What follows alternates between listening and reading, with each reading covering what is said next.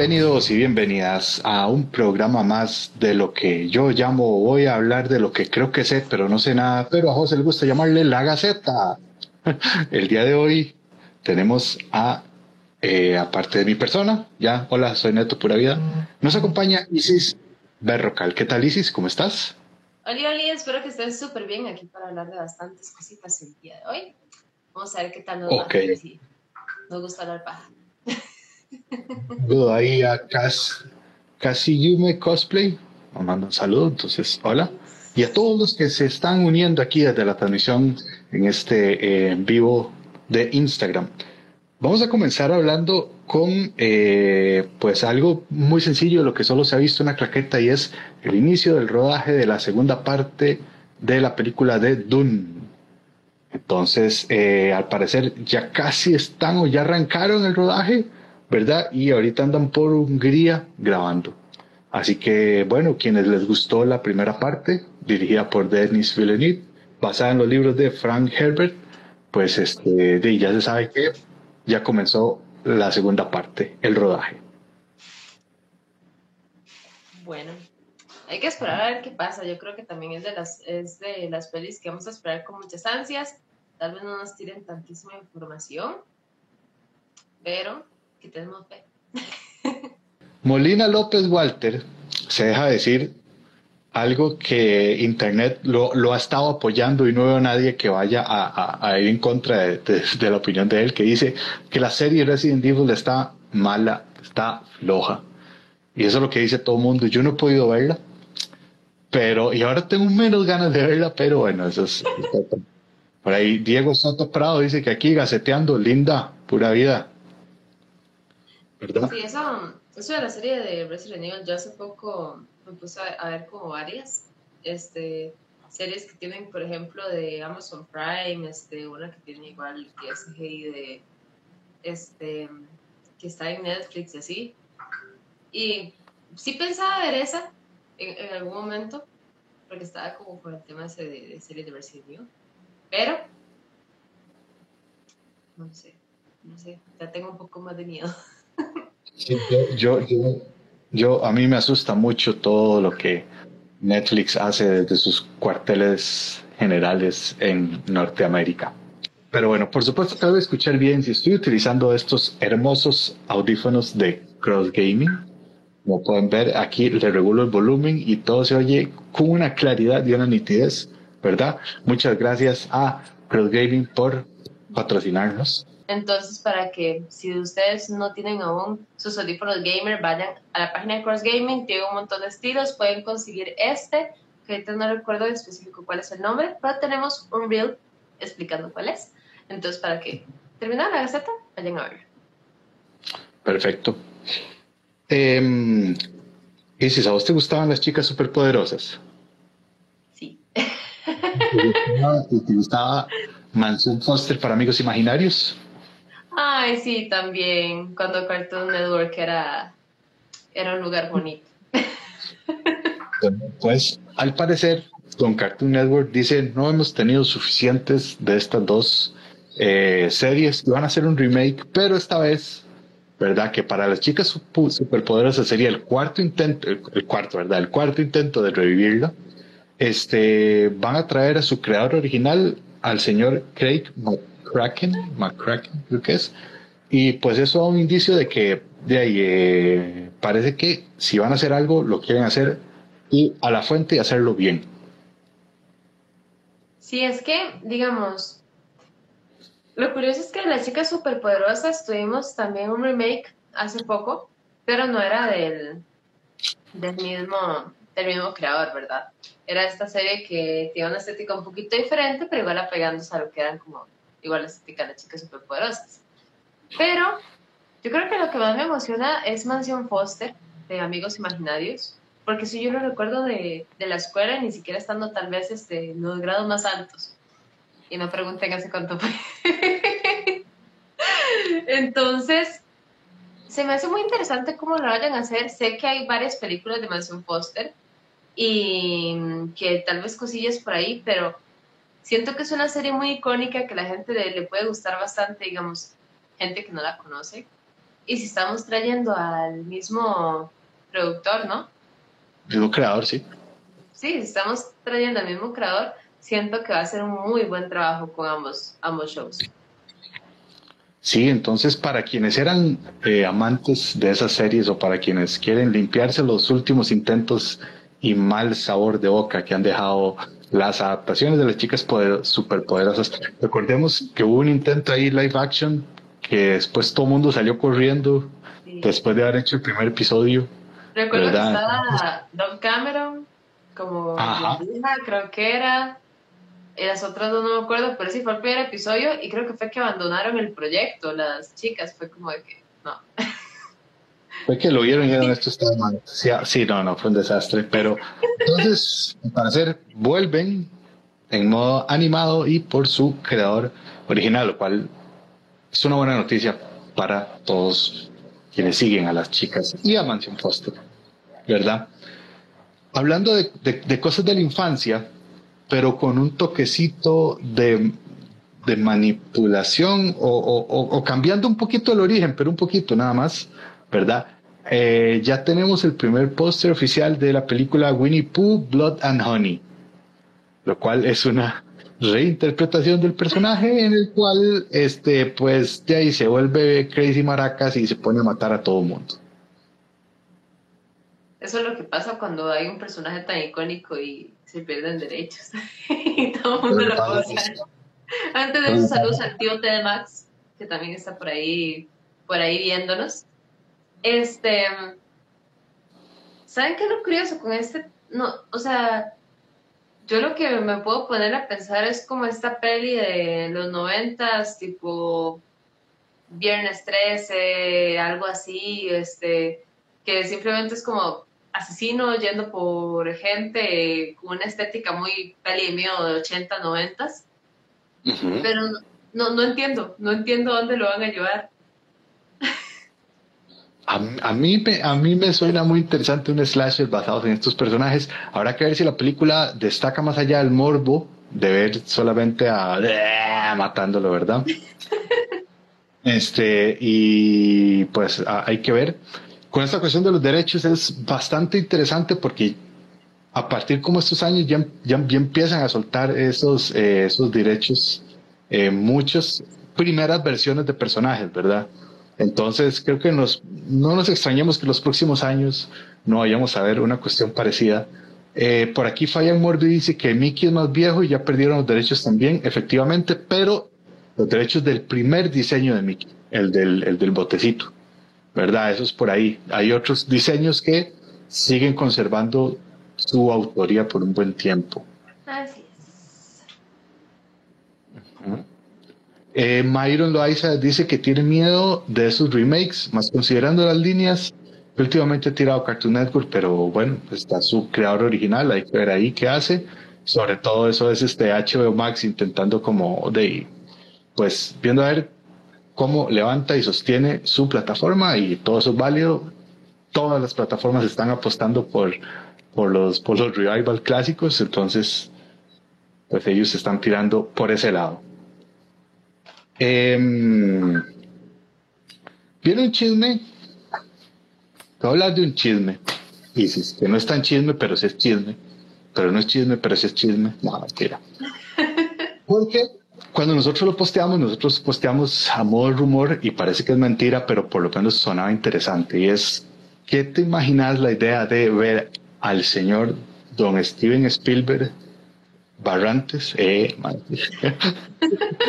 a don Steven Spielberg Valverde, eh, dirigiendo una película de Marvel. Específicamente se habla de los cuatro fantásticos. Wow.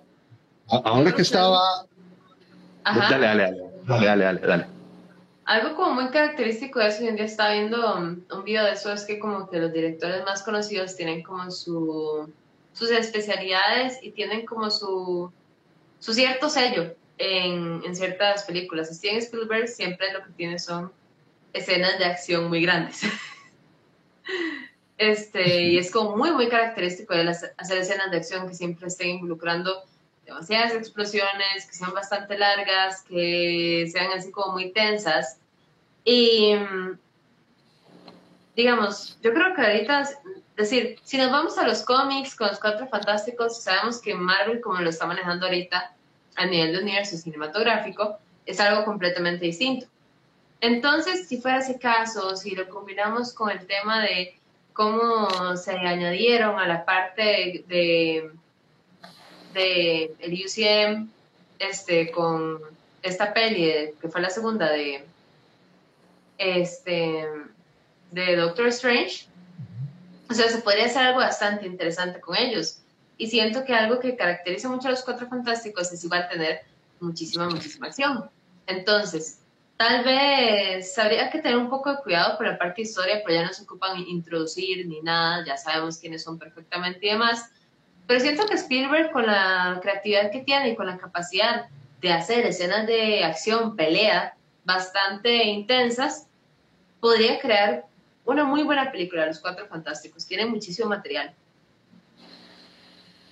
Sí, el rumor pues está ahí medio, medio que en alitas de cucaracha, pero depende de donde usted lo lea, dicen que sí, claro, y otra gente dice que no, que jamás, que no lo haría. Recordemos que la peli de Los Cuatro Fantásticos, lo único que teníamos era el director, que era el mismo director de las pelis de, de Spider-Man, de esta tercera etapa de eh, con Sony.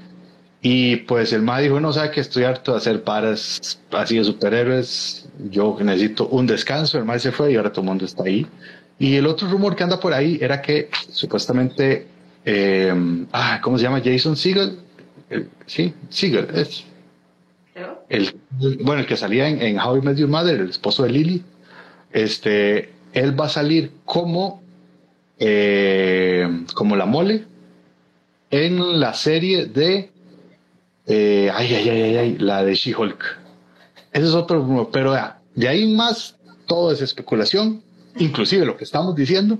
Entonces, solo queda tirar chismes porque con esa etiqueta al inicio, hashtag chismesazo, no es para nada, para nada oficial, ¿verdad? Así que, pues, pues bueno. Isis, una pregunta. Hay una serie clásica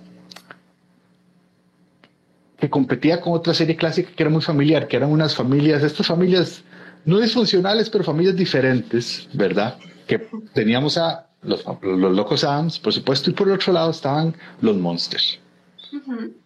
Entonces, si, si, si, si ubicas o conoces a los Monsters. Sí, sí llegaron. pues, eh, esta semana salió el trailer de la versión de los Monsters dirigida por Rob Zombie. Y he de decir que es cualquier cosa menos. En realidad yo no esperaba nada y aún así estoy muy sorprendido de lo que trataba el trailer. ¿Vos pudiste ver el, el, trailer? Desde que a mí llegaron y me dieron una idea de los monsters a color, yo me quedé así como de esto va a estar muy diferente, esto va a estar tal vez un poco extraño, desubicar, como así que me va a desubicar un poco. Y fue raro, o sea, no sé cómo lo viste tú, pero fue raro ver a los monsters a color. Así, Eso es, eso es, eso es bastante, bastante, o sea, y, es que no solo a color, sino todo muy, muy chillón, ¿verdad? O sea, igual, igual así como para poner un ejemplo, eh, de la peli de los Locos Adams, las pelis de los 90, están a color, pero todavía todo, todo muy desaturado, en tonos muy grises, todo, ¿verdad? Pero es que esta Rob Zombie le valió todo, puso todos los papeles en los fans en las luces y todo están los neones tirados por todo lado. ¿verdad? Con una idea bastante curiosa, es ver cómo Herman se enamora de Lily Monster o cómo es que comienza la relación de ellos dos y con el suegro por ahí vampiro dando vueltas. Eso, eso es lo que yo creo que es como más interesante de esta producción. Siempre hemos visto a los Monsters en sí como ya la familia formada, historia respecto a ellos y cómo van viviendo su vida. Eso ha sido todo lo que se ha hecho sobre series y pelis, digamos, anteriores de los Monsters y ahorita poder ver cómo se fue formando la familia de los Monsters, es bastante interesante, es bastante bonito. Y es que están tratando de darle como que muchas perspectivas distintas, desde llegar y hacer todo muy neón, muy colorido, hasta darnos una idea de cómo realmente comenzó la historia y darnos un antecedente de verdad que son los monsters. Entonces, yo leo bastante bien, sí le tengo bastantes esperanzas al principio va a ser raro porque, como les digo, todos estamos acostumbrados independientemente de lo que de los monsters blanco y negro. Exactamente. Entonces, de, hay que ver qué, qué, qué, hace Rob Zombie, cómo le va con las comedias.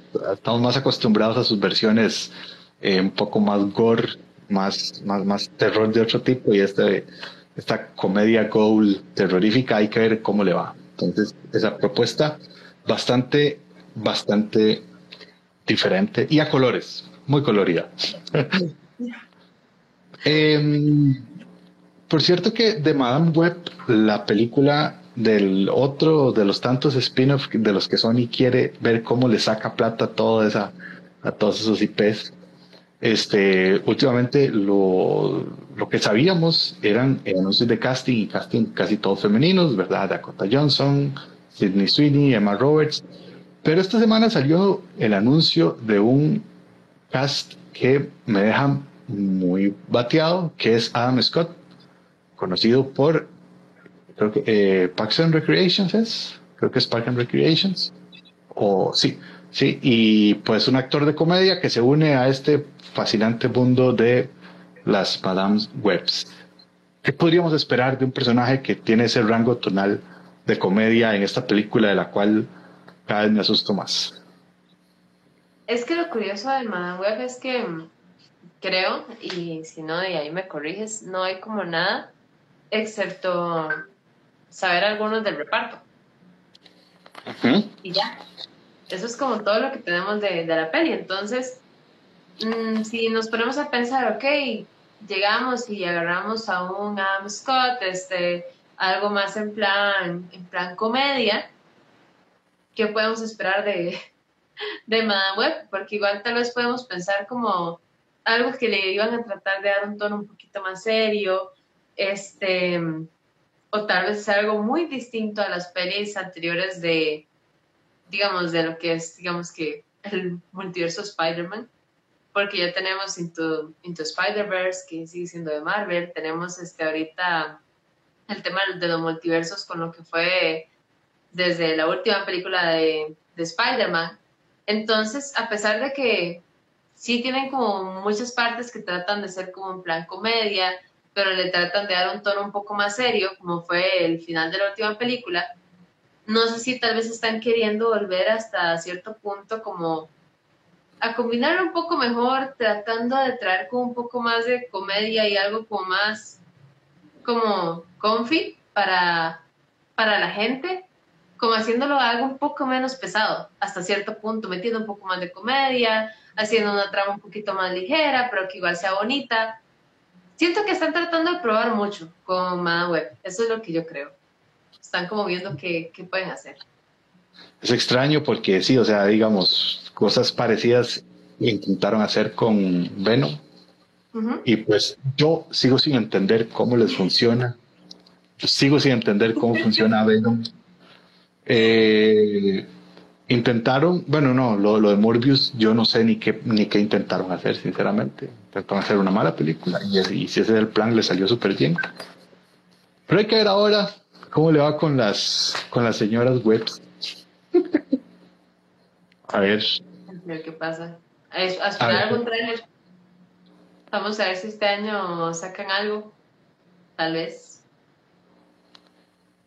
Esperemos, porque de ahí para por lo menos saber algo, porque no se sabe nada, nada ni, ni, ni, ni, fotos de rodaje se han liqueado, eh, se han este, escapado por ahí, ni nada. Entonces, hay que ver qué tal. Y si se una noticia un poco más seria y bastante extraña, porque es muy fuerte y hasta ahora nos damos cuenta, eh, la actriz Emilia quien, la madre de los dragones, Daenerys Targaryen, Hoy, este, en unas declaraciones confesó que ella, durante el rodaje de la primera temporada y la tercera temporada de Game of Thrones, ella sufrió de dos aneurismas.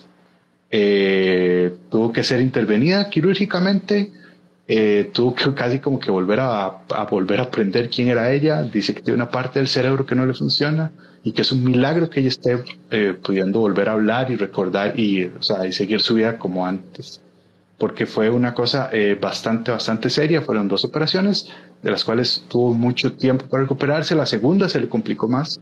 Y pues bueno, ella tenía ese susto de que en su momento estaba también en su carrera y de repente esto eh, le pasaba. Ella menciona que es como por la presión y todo lo que fue. Y pues bueno, o sea, terminó la serie, ella siguió actuando un montón de cosas. Y pues ahí lo tenemos, contando su historia. Yo ni sabía de esto y estoy muy sorprendido, ¿verdad? De la capacidad de resiliencia de, de esa mujer después de que cuenta cómo fue todo lo que le pasó. Sí, qué increíble tener este tanto amor a sus personajes, en especial a lo que es Daenerys, de querer seguir grabándolo, sabiendo las que tenía que cuidarse y obviamente que esto iba a tener ciertas consecuencias y aún así tratar de, de seguir adelante. Y puede ser que tal vez parte de eso que ella vivió sea de lo que vemos de la voluntad de la madre de los dragones, de los dragones en, Game of Thrones, pero qué increíble igual verla aún actuar súper bien y, y, como dices tú, la resiliencia y la fuerza que tiene que tener para seguir normal con su carrera después de todo lo que le pasó es increíble. Sí, la, la segunda operación tuvieron que hacerle un tasajo en el cerebro, perdón, mis términos médicos, y sí quedó con, con la cicatriz y todo, pero bueno, al parecer ya ella de los dos aneurismas se encuentra bien. Fueron procesos muy duros, pero lo superó. Y qué curioso, eh, la manera en que lo, manejamos, lo manejó y estuvimos a punto de que la Daenerys eh, falleciera, ¿verdad? De que Emilia Clark falleciera. Así lo cuenta ella, entonces es muy serio eh, lo que fue y qué increíble que ya hayamos pasado de eso. Sí. Sí, dice Fabián Morbi que en ocho días es la Comic Con de San Diego al rato anuncian los cuatro fantásticos. Hay que ver todos los anuncios que se vienen ahí, porque supuestamente Marvel no tenía eh, eh, paneles y ahora sí los va a tener. Recordemos que los más de, de, Marvel quieren guardarse todo para el D23, que es el evento grande de Disney, pero ahí dijeron, bueno, no, vamos a ver qué compartimos. Entonces, esperemos a ver qué pasa ahí en el San Diego Comic Con. Eh, y dices, ¿a vos te parece que, que, que, Grogu o Baby Yoda, creo que es más bonito Baby Yoda, es un personaje adorable y bonito? Sí, es muy lindo, en realidad. Sí, ¿verdad? Pero hay alguien que piensa que no. Hay alguien que piensa que no es que es lindo porque es él, sino porque es una copia de un personaje que él creó.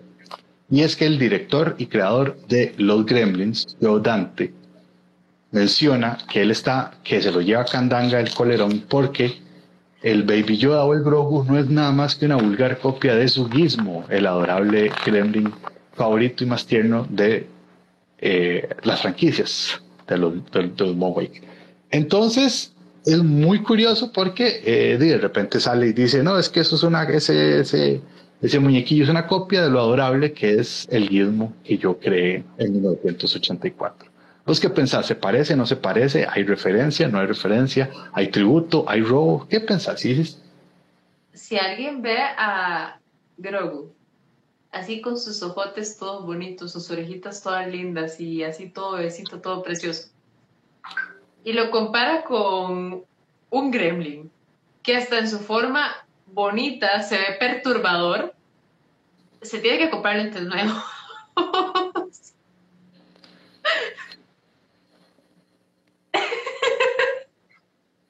a ver, un gremlin es peludo, sí, tiene colores diferentes, los ojos no son tan grandes,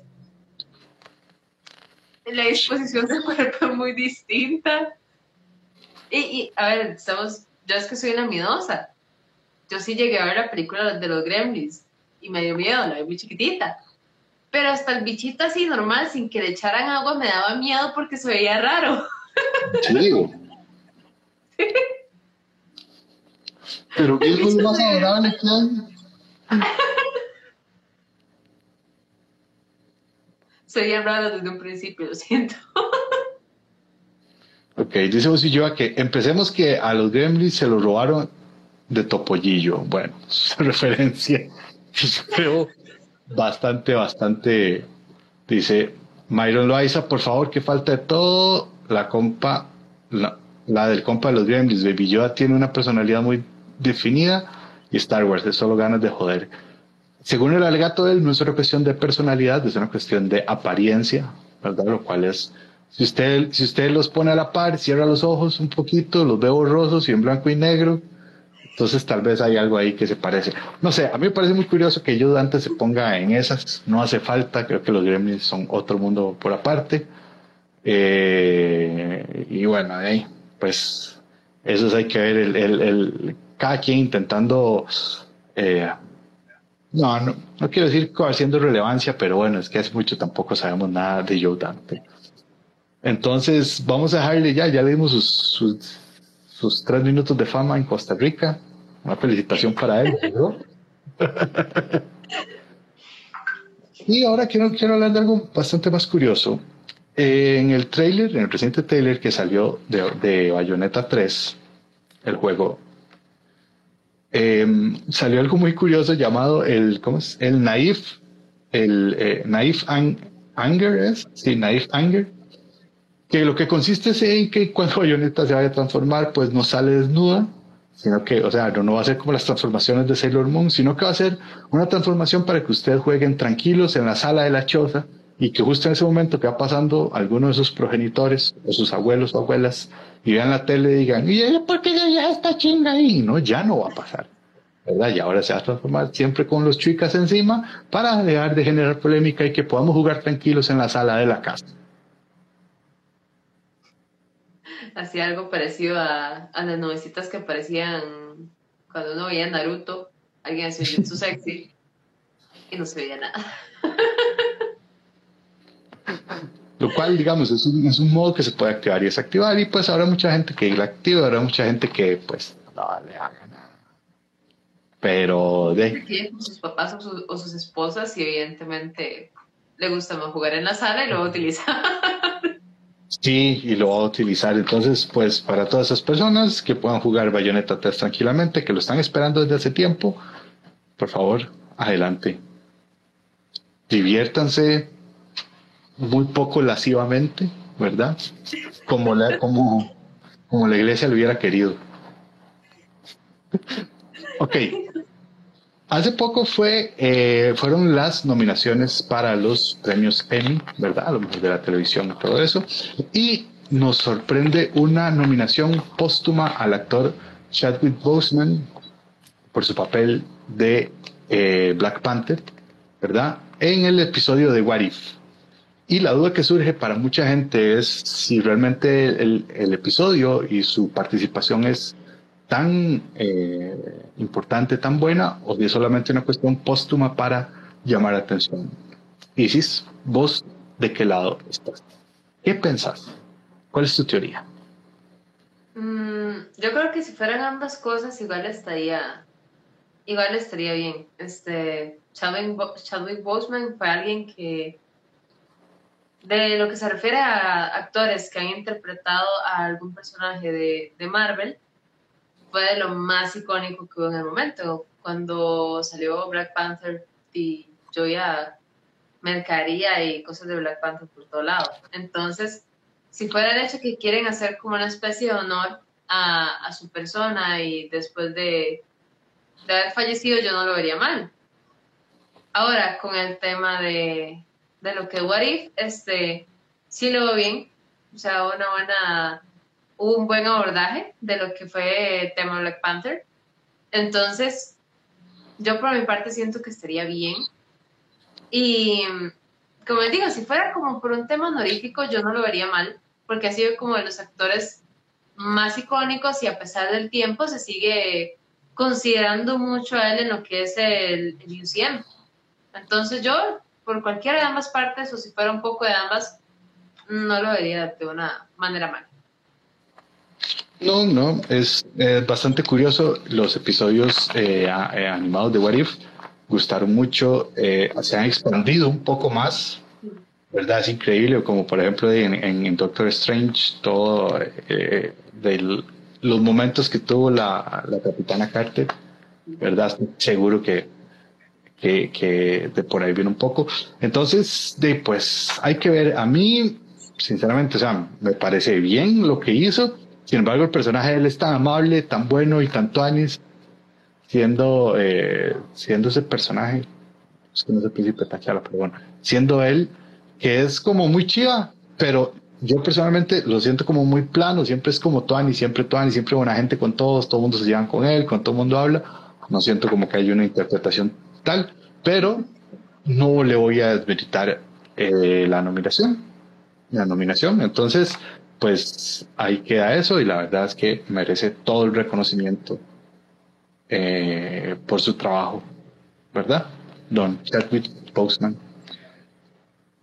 Una noticia, vamos a ver, de, de todas las películas de adolescentes que se enfrentaban contra, en un mundo distópico contra un gobierno eh, dictatorial que quería hacerlo sentir menos y ellos eran parte de alguna facción, ¿verdad? Eran parte de, de, de, de una guerrilla que intentaba derrocar este gobierno cargado de tecnología y magia en un mundo todo destruido.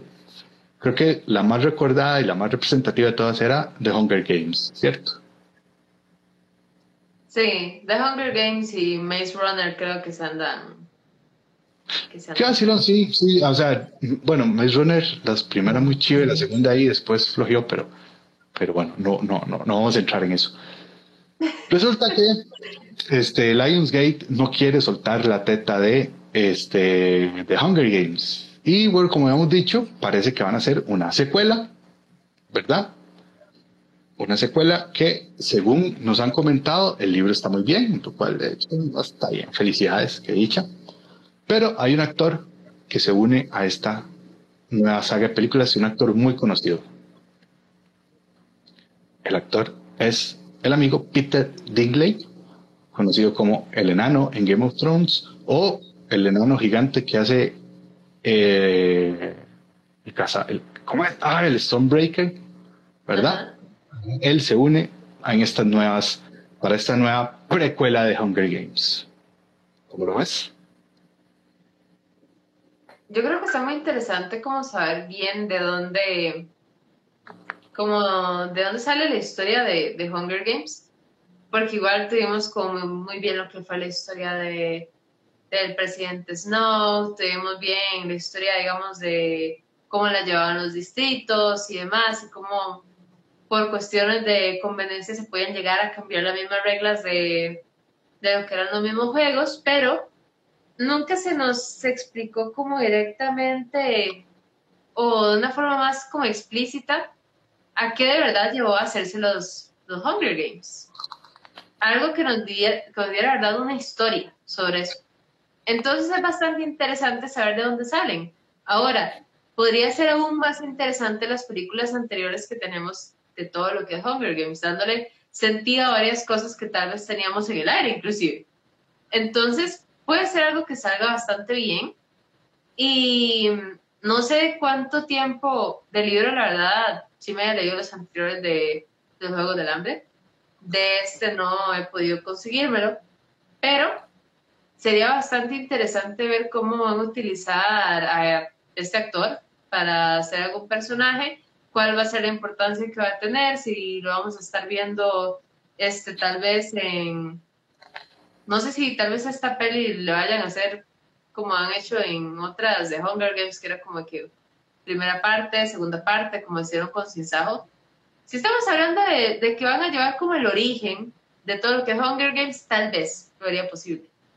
Pero sí creo que es como muy llamativo cómo van a utilizar este personaje porque no es de salir en este tipo de pelis, es como más en plan de algo muy ficción, pero mundo así en plan Game of Thrones, este, haciendo de algo así súper mitológico e increíble. Entonces, me cuesta imaginármelo qué tipo de papel le harán en una peli como esta. Ok. El papel el de a te lo digo bien, Casca High Bottom. Así se llama el personaje. Casca High Bottom, ¿verdad? Y la peli eh, se va a centrar un poquito más bien en conocer a Don Corolarius Snow, ¿verdad? El presidente Snow que tan bien nos caía. Vamos a conocer esa infancia, esa adolescencia y lo que lo hizo a él, siendo en este caso Peter Dinklage eh, el ¿cómo se llama? Como el consejero o la, figura admirar de él. La película se va a llamar The Hunger Games, de, eh, la balada, The Ballad of Songbird and Snake, y va a estar para noviembre del 2023, así que no falta tanto, más o menos, pero ya sabemos que sigue sumando gente. Y vamos a seguir viendo a Don Peter por ahí, lo cual le quita otros proyectos. Isis, eh, sabes lo que es eh, Fall Guys, ¿cierto? Y sabes lo que es Kirby, ¿cierto? Sí. Pues hace poco salió un trailer llamado Kirby Dream Buffet, ¿verdad? En el que nuestro pequeño amigo parece que va a tener una versión suya propia con otros Kirby's de colores en un enfrentamiento tipo Fall Guys. Y el trailer se ve adorable. Son todos los bichitos más lindos del mundo. ¿Te emociona? ¿Lo jugás? ¿No lo jugás? Yo, si tuviera, ay, este, ¿cómo se llama? Esta, una, el Switch, porque vivo obviamente para Switch, sí lo jugaría. La verdad, yo tengo muchísimo cariño a Kirby, de hecho que yo tengo un, un DSI tengo un juego de Kirby que suelo jugar bastante aún. Entonces, sí lo llegaría a jugar, pero me da mucha gracia esta, esta como idea de, Nintendo de, no, nosotros no podemos perder, ni contra Steam. Saquen Guys Kirby. Guys, es que básicamente es eso. Y y, pues bueno, Kirby que acaba de recién de, de, estrenar juego, ¿verdad? En el que es, es, un carro, es una pending machine, es un montón de cosas. Pues entonces ahora también va a estrenar su, su versión All Guys. el que coma más pasteles y esté más gordo al final de cada carrera ganará. Es bastante, bastante curioso. Hay que saber, hay que ver qué más trae el juego. Pero sí es bastante, bastante vacilón. Yo tampoco puse un Switch, entonces será seguir viendo a ver lo que opina la gente, lo que pone. Pero se ve muy adorable. Se ve muy bonito. Sí, efectivamente. es curioso, ¿verdad? Una pelotita rosada. ¿Quién iba a decir que eso iba a ser adorable?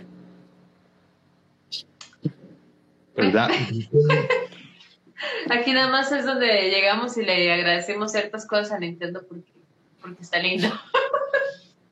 Efectivamente, dice Myron que acabamos de llegar al tema del Kirby acaba de retar a los gorditos, dicen Snorlax y Chansey, que van por sus cinturones de comelones en pesos pesados. Hay que ver, esa franquicia se está cayendo, ¿verdad? La, de los pesos pesados tiernos y adorables. Para, que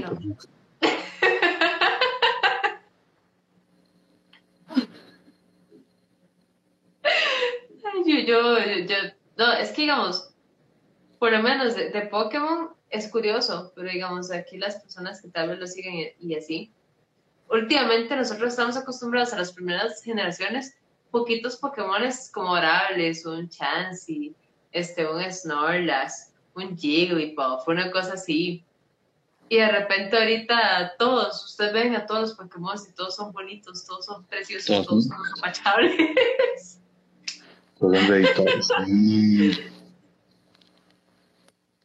No, bueno, yo, yo, este,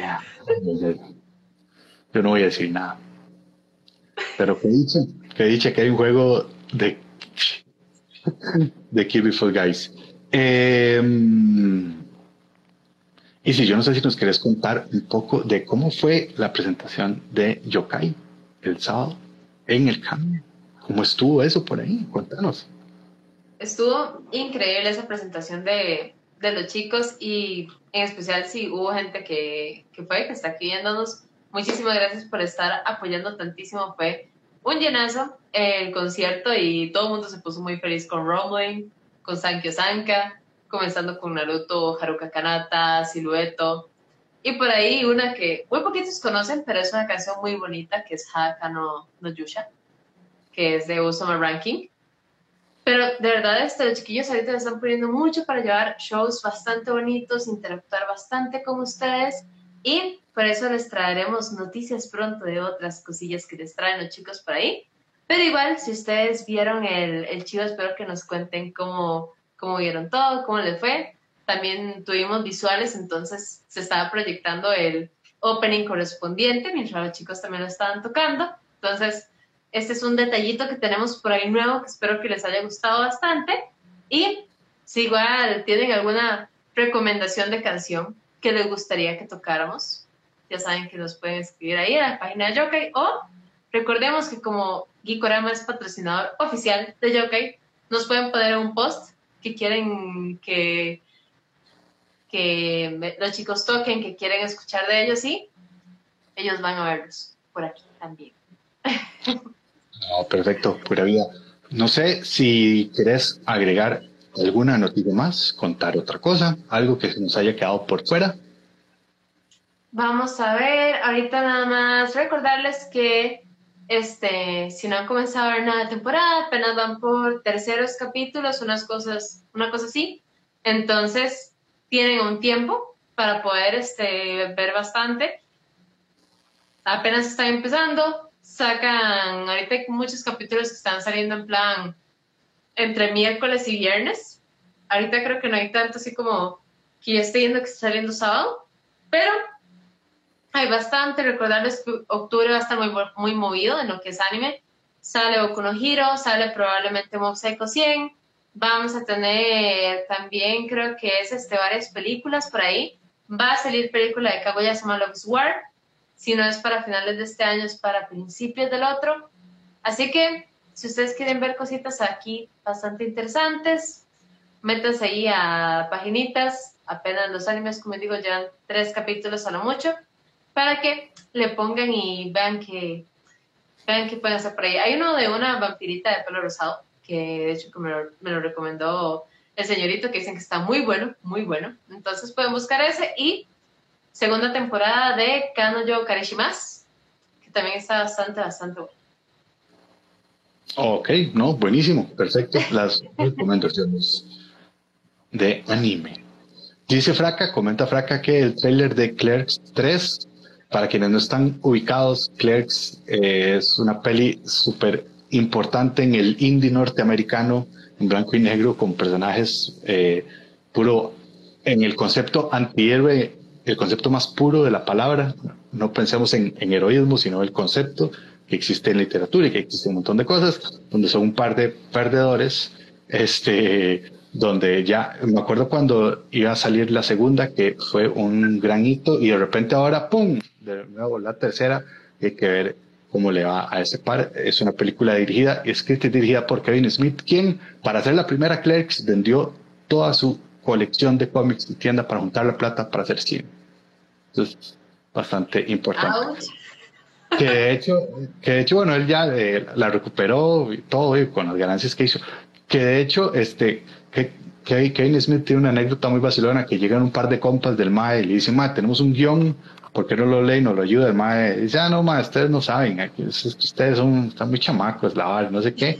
Entonces los compas se fueron, presentaron el guion y ganaron Oscar por mejor guion. Esos maes son nada más que Matt Damon y Ben Affleck y el guion era Good Will Hunting, ¿verdad? Y entonces, este, por ahí. Listo, yo creo que ya eh, podemos ir cerrando. Ha sido una semana como particularmente como movida, pero, pero muy al suave. Exacto. Muy, muy, muy al suave. Pero bueno. Están eh, preparando para la Comic Con de San Diego y ver todo lo que va a salir ahí. Y sí, vamos a estar sí, sí, Exactamente. Es como que la, marea se está sosteniendo para luego venir con todo.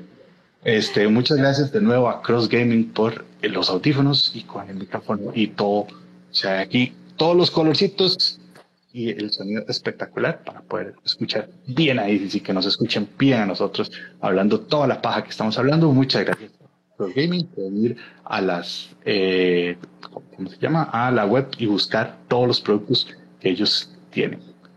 Eh, y ya, pues esto es. ¿no? Muchas gracias.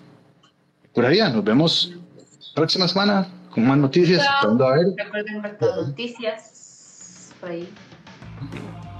Listo, adiós. Bye, bye.